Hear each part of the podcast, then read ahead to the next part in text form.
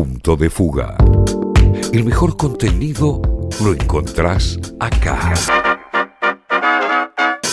Vamos a viajar a Ecuador. Hubo una semana intensa de movilizaciones en Ecuador eh, en, rechazo a algunas políticas que está llevando adelante el presidente de ese país. Para esto vamos a hablar con Yacu Pérez, ex candidato a presidente de Ecuador y también un referente muy importante del movimiento indígena allí en ese país. ¿Qué tal, Yacu? Buenos días. Andrés Lerner te saluda. ¿Cómo estás?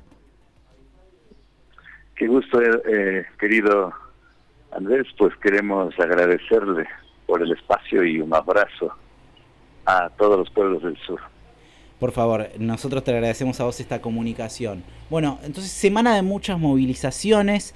¿Por qué son las movilizaciones que se están llevando adelante en Ecuador y, y en qué contexto está el país hoy, hoy día, hoy día sábado?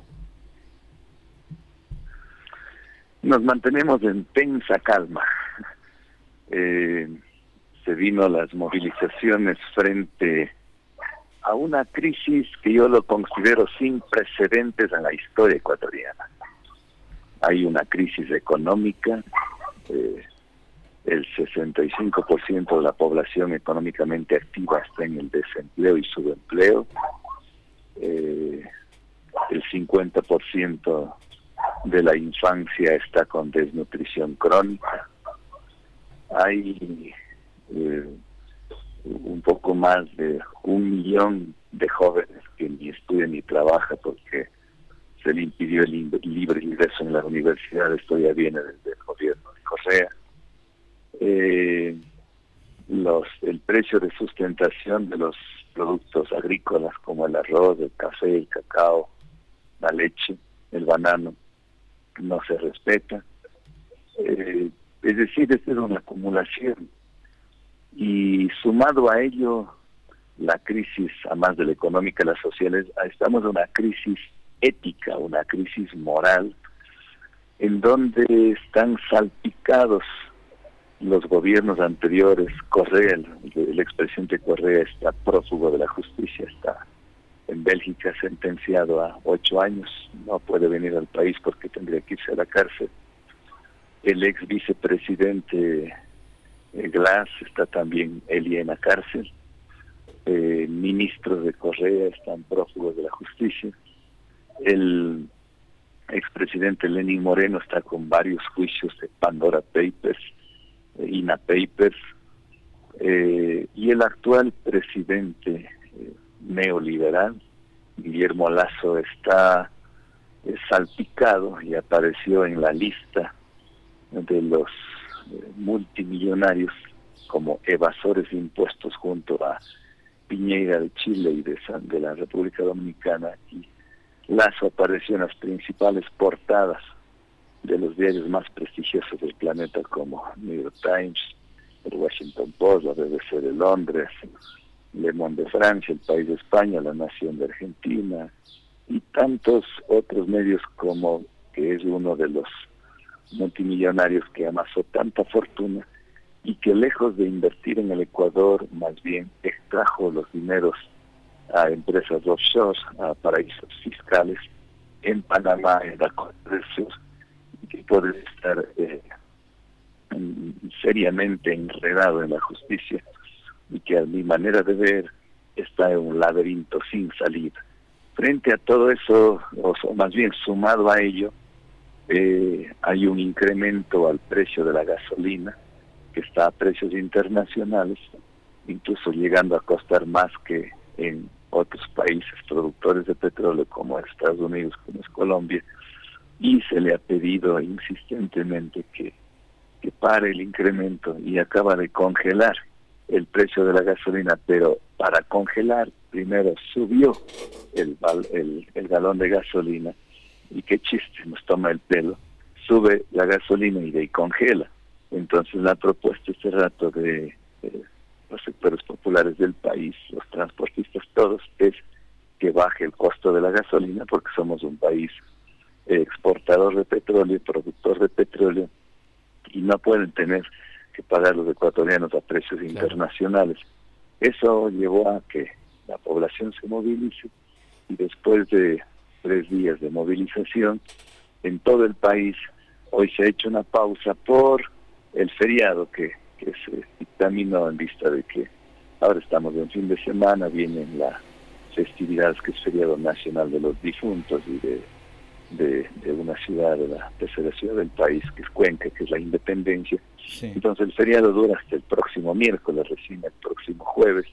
Retornaremos y hay una tregua y en esas circunstancias incluso el presidente Lazo ha salido del país a la COP26 en Glasgow, en Escocia, pero va también sin autoridad moral, no sé qué va a decir allá porque es ha dicho que va más va a profundizar más del extractivismo minero, va a profundizar más del extractivismo petrolero y está haciendo exactamente sus políticas contravía de lo que la comunidad científica y los ecologistas y los pueblos originarios piden parar con la explotación, con el extractivismo.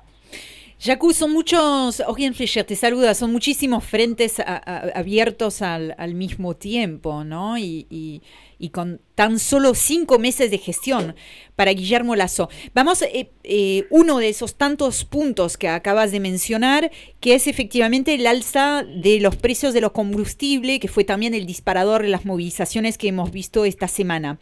Eh, Jacu, ¿le parece que hay condiciones efectivamente para un diálogo con el gobierno como lo pretende Guillermo Lazo, que llamó esta semana sentarse nuevamente en la mesa de negociaciones? ¿Están dadas las condiciones para llegar a algún tipo de pacto de acuerdo?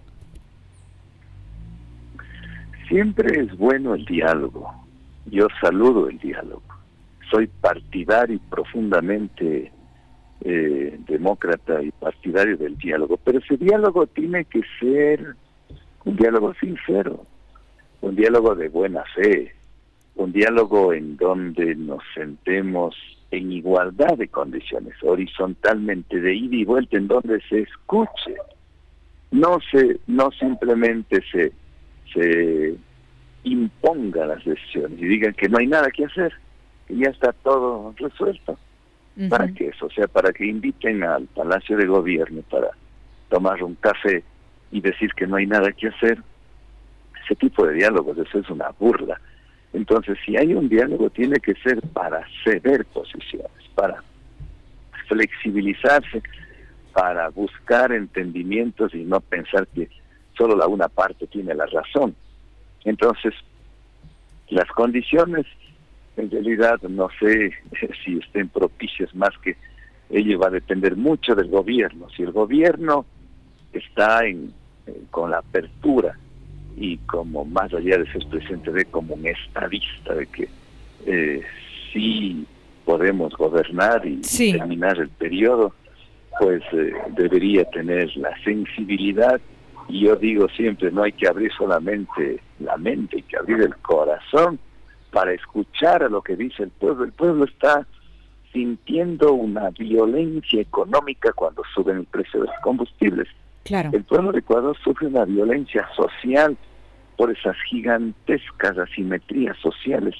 Hay gente que tiene tanto, pero tanta plata, y hay gente que no tiene absolutamente nada, que se van familias enteras eh, a, acostarse con el estómago vacío. Hay familias enteras que han ido, que han huido del país, han salido del Ecuador, sí. Cientos, miles de familias rumbo a Estados Unidos, rumbo a Europa, porque hay una estampida migratoria, porque no hay trabajo, no hay fuentes de trabajo, no hay cómo ni trabajar ni estudiar. Y sumado a eso también la violencia, la inseguridad en las calles, eso ya, no va a parar mientras eh, justamente me interesa ese punto porque también desde acá eh, nos es difícil, digamos, entender el incremento exponencial de la delincuencia, de los homicidios, que llevó al presidente a tomar la decisión de instalar un estado de excepción en todo el territorio por unos 60 días. Eh, ¿Nos podrías dar algunas claves de lectura para entender cómo se llegó a semejante situación y también qué opina de esa herramienta, digamos, que decidió accionar el presidente del estado de excepción? En un contexto justamente de protesta social, ¿no? Donde uno puede temer que haya uniformados en las calles. Yo considero, mi lectura es, el estado de excepción no es tanto por el tema de la violencia, el estado de excepción más bien es por eh, la el miedo a que el pueblo eh, a que el pueblo eh, se levante y, pueda pasar otro octubre como pasó en octubre del 2019 igual en Ecuador en Chile. Esos levantamientos que han sido muy fuertes y dramáticos y violentos y que tampoco yo soy partidario de aquello. Pero es ese blindaje que hace un estado de excepción militarizar las calles. Ahora que también hay inseguridad si no hay. Y que también hay una, una masacre que se dio recientemente en la cárcel de Guayaquil. Sí, no es. O sea, eso también es, es verdad. Pero todo eso se da porque vivimos, reitero, la clase media está pauperizando hacia la clase pobre y los pobres ya no pueden a dónde más. Si ya llegó al suelo, ¿a dónde más pueden bajar? Entonces, lo que pasa en la cárcel es un reflejo de lo que pasa en la sociedad y por más que les armen hasta los dientes a los policías, a los militares, mientras haya pobreza, desigualdad, injusticias, robo, saqueo, evasión de impuestos, la inseguridad no va a parar. Sobre la cuestión de los eh, Pandora Paper, ¿no? Surgió de la investigación del Consorcio Internacional de Periodistas que Guillermo Lazo tenía nexos con la industria offshore. Eh, me parece que vos estás haciendo una denuncia puntual al respecto. ¿No podés decir de qué, eh, de qué va? Yo presenté una denuncia penal en la fiscalía porque ningún ciudadano puede quedarse cruzado de brazos viendo semejante vergüenza nacional que sentimos que el primer mandatario aparezca en las portadas de los diarios, su fotografía como presidente del Ecuador con vínculos a empresas offshore, con dineros en paraísos fiscales. Nos van a pensar que todos los ecuatorianos somos corruptos, que somos deshonestos, que somos delincuentes. Robar al, al pobre es un delito, robar a todo un pueblo es un crimen sin nombre.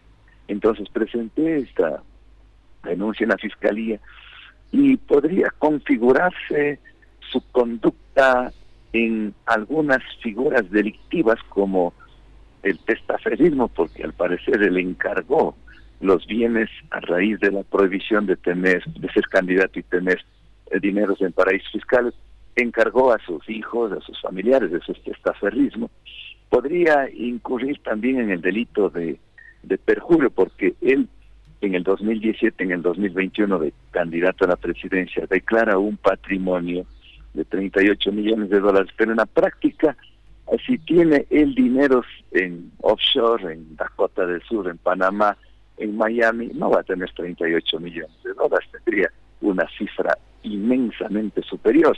Podría incurrir también en o adecuarse su conducta en el delito de enriquecimiento ilícito, en el delito de defraudación fiscal y podría ser un concurso real de infracciones. Mm. Entonces esto presenté en la fiscalía y además ya presenté pruebas que él, señor Lazo, tiene unas escrituras públicas de la construcción Banisi Holdings S.A., en Panamá y que él hasta el año 2020 seguía siendo presidente de la, de la empresa, de la compañía, que es dueña a la vez de un banco, del Banco de Guayaquil en Ecuador y un banco también en Panamá.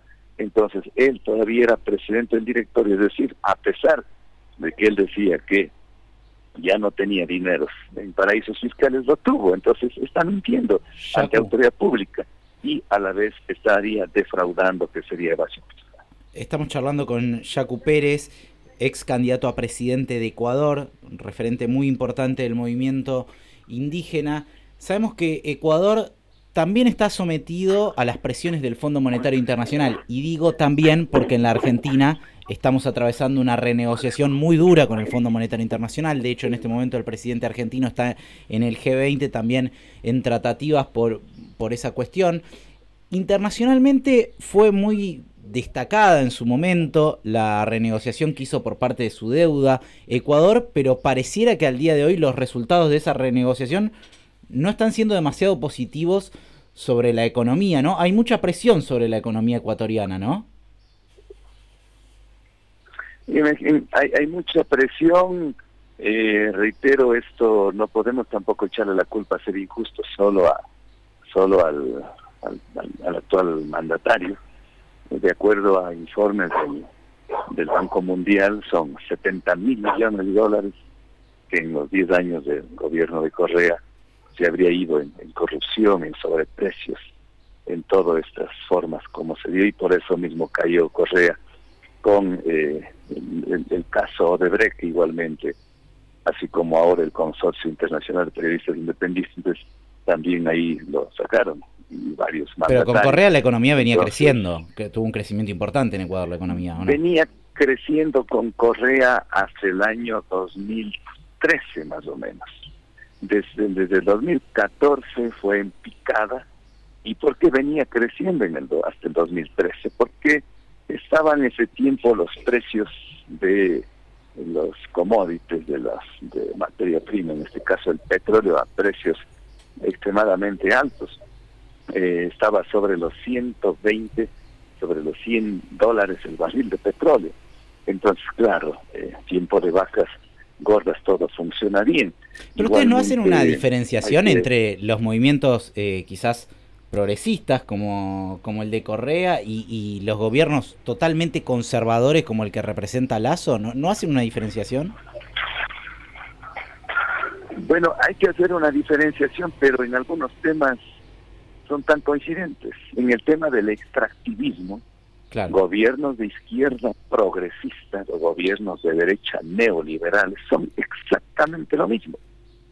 Y podemos ver que en Argentina no han parado los proyectos del fracking en, en Vaca Muerta y los proyectos mineros en Jujuy, en San Juan, y los proyectos extractivistas del cultivo de la soja, de los monocultivos, de los agronegocios y sobre todo en minería. Esa parte es cierta, pero las consecuencias económicas y sociales de los gobiernos eh, neoliberales, como usted describía recién al presidente Lazo en Ecuador, o como podríamos describir a Mauricio Macri en Argentina, han sido bien distintas para los pueblos que las, que las consecuencias de, los gobiernos que por más que en algunas cuestiones tienen matrices similares, han aplicado otro tipo de políticas redistributivas también. Sí, entonces yo decía, en materia de extractivismo no les diferencia a los gobiernos progresistas de los neoliberales. En materia de corrupción no les diferencia. En materia de autoritarismo y prepotencia tampoco les diferencia. Lo que les diferencia, yo diría, es que los unos toman medidas eh, que son gradualistas en los de la izquierda progresista y en los otros gobiernos neoliberales en cambio toman medidas de shock como lo hizo Macri como lo está haciendo este rato el Lazo pero también si quisiera aclararlo acá en, se habla mucho de un gobierno de izquierda ecologista socialista de, de Correa pero yo solamente les dejo las preguntas para que ustedes ubiquen en, en dónde se encasilla este gobierno de Correa. Si Correa privatizó sin licitación, sin concurso, para 50 años, el puerto marítimo de Pozorge en Guayaquil, de Manta en esta ciudad de Manta, de Puerto Bolívar en el sur, eh, es decir, privatizó los puertos marítimos, privatizó, para 50 años dando en concesión. Eh, privatizó el extractivismo Ay, se cortó justo, justo. Lo recuperamos, me parece, a Yacu Pérez eh, para por lo menos hacer el, cierre de la idea. Perdón, Yacu se cortó. ¿Estás por ahí? Sí, perfectamente. Ah, Mil disculpas, se cayó la señal. No, por favor. Eh, Entonces, yo les decía que es que es muy interesante lo que estábamos hablando eh, recién de la matriz económica, del extractivismo. Son discusiones que también estamos teniendo acá en Argentina.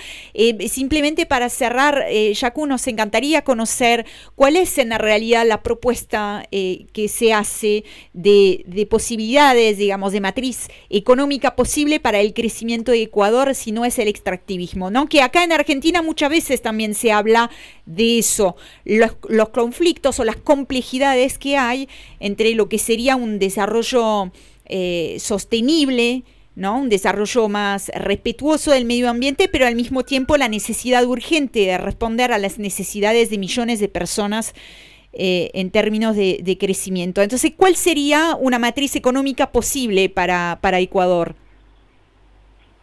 Gracias por la pregunta. Eh, lo que estamos viviendo estos momentos con la pandemia de la COVID-19 es apenas el anuncio de lo que nos va a pasar en las próximas décadas o quizás lustros incluso. Eh, eh, tenemos una visión tan eh, inmediatista, cortoplacista, y no nos damos cuenta de lo que nos enseñaron los abuelos, los pueblos originarios, no nos damos cuenta de lo que los ecologistas nos están reflexionando no nos no escuchamos lo que la comunidad científica está preocupado por el calentamiento global, por esta crisis civilizatoria, por esta crisis climática. Y yo voy a recurrir a lo que ha dicho vuestro coterráneo, el Papa Francisco. La crisis económica no es distinta de la crisis climática, es la misma, solo que se manifiesta por de diferentes facetas el grito de la tierra es el grito de los pobres. Y no podemos continuar a este ritmo, volviendo a recurrir ahora a Stephen Hawking. Él manifiesta que en menos de un siglo el planeta estará envuelto en llamas. Estará envuelto en llamas precisamente por el calentamiento global que es producido por los, por los gases de efecto invernadero que a la vez son producidos por el extractivismo minero, petrolero, eh, eh, de madereros que queman eh, en cantidades exorbitantes, miles de miles de hectáreas para producir ahí la soja o para meter la minería o para meter el petróleo. Y esto, esto no nos lleva a nada. Entonces, ¿cuál es la alternativa? La alternativa es entrar en una economía circular, entrar en una economía eh, post-extractivista, es, entrar eh, históricamente el Ecuador y creo que el mundo, ¿de qué ha vivido? No ha vivido siempre del petróleo, no ha vivido siempre de los minerales eh, metálicos, ha vivido de la agricultura. Y ya estamos viendo, y yo les invito a que reflexionen, los hermanos que nos escuchen, estamos viviendo la primera manifestación de un gran colapso que se va a generar. Cuando este rato hay, eh, está, está paralizado el mundo porque las industrias no están pudiendo fabricar los vehículos, Taiwán con problemas que de ahí vienen los chips para los teléfonos, para las computadoras, los buques en los mares que no saben qué, cómo, cómo hacer, eh, va a haber un retraso gigante eh, en, poder eh, entregar a tiempo todos los, los bienes de consumo, es decir, vamos a entrar en un colapso y esto no estamos entrando en un camino sin retorno. Entonces, si nosotros vamos a privilegiar el extractivismo, el mercado, el capital, y solamente pensar en, una visión cortoplacista, estamos camino al suicidio. Yo les invito a reflexionar y, ver más en perspectiva, y como ese mensaje que recientemente salió del dinosaurio que, eh, que entra ahí, en, planteado esto por Naciones Unidas, o sea, el mundo está en camino al suicidio y los presidentes de las naciones, los empresarios, las élites económicas, eh, miran, miran al costado, no quieren enfrentar, parece que ellos no son de acá.